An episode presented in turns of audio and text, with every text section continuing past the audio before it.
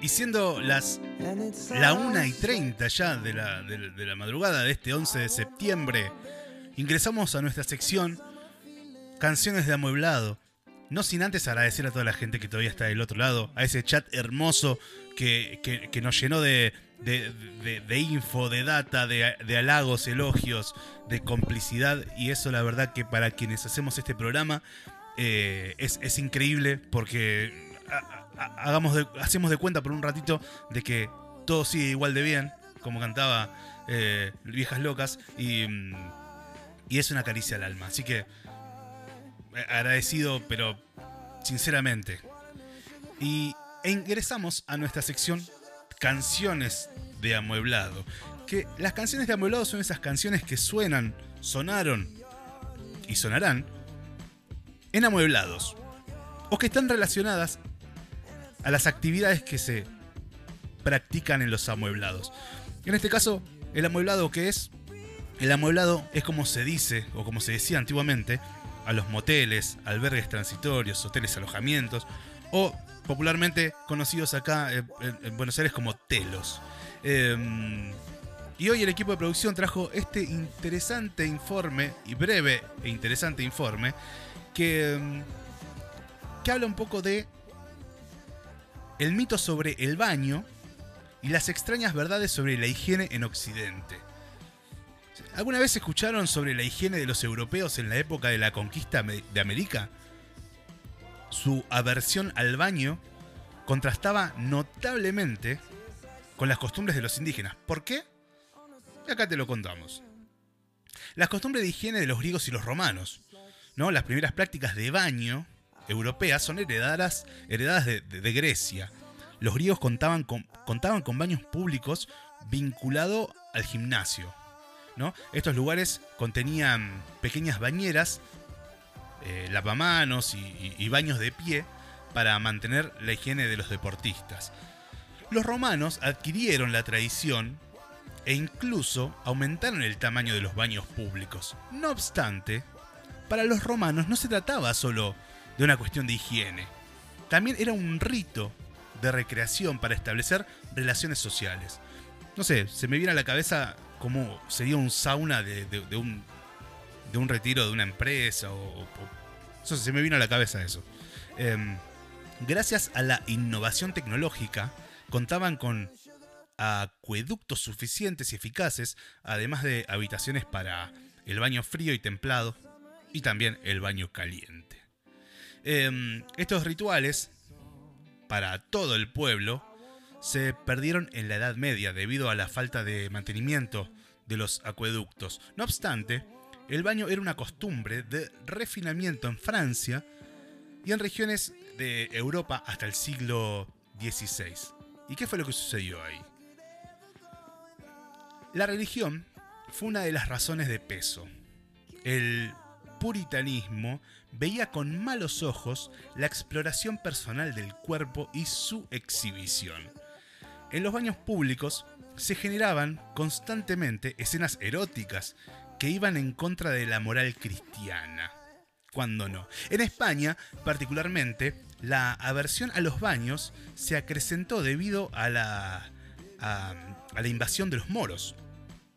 Los extranjeros, invasores, tenían costumbres higiénicas marcadas, gustaban de fuentes, piscinas y baños, poseían una tradición que chocaba con la cristiana, por lo cual comenzó a esparcir la creencia en la sociedad cristiana de que el baño era inmoral.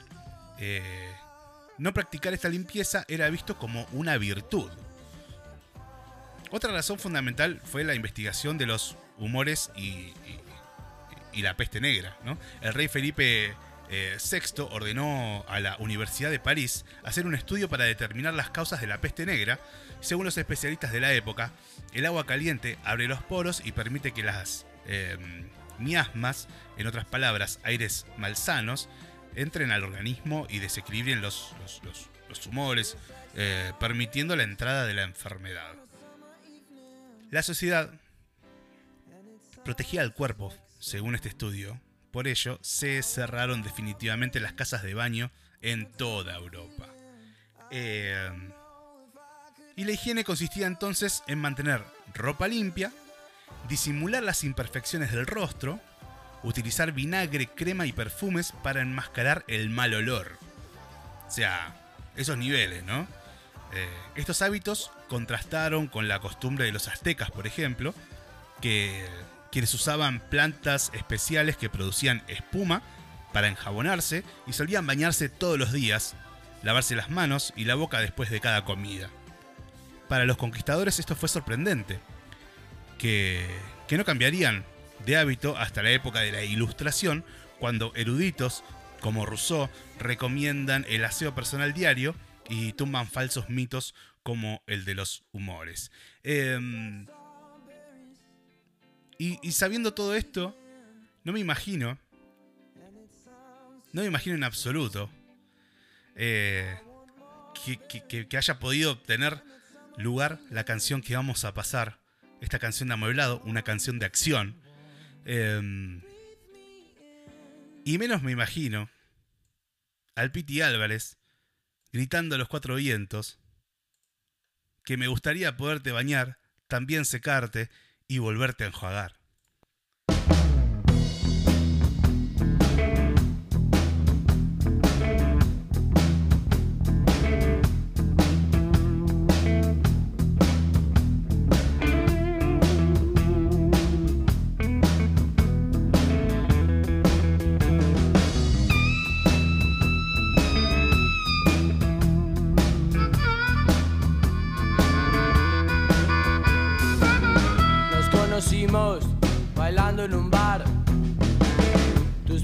Volaban, las sabía llevar. A mí me gustaba cómo las movías. Y juntos nos fuimos a pernoctares, que me gustas mucho. Me gustas mucho. Me gustas mucho. Me gustas mucho.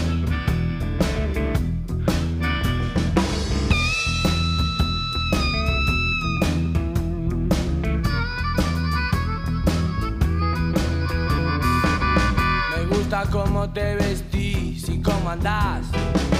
Me gusta tu pelo, tu cuerpo. Me gustaría poderte bañar. También secarte y volverte a enjuagar porque me gustas mucho. Me gustas mucho. Nena. Me gustas mucho. Gustas mucho. ¿Será que me gusta tanto?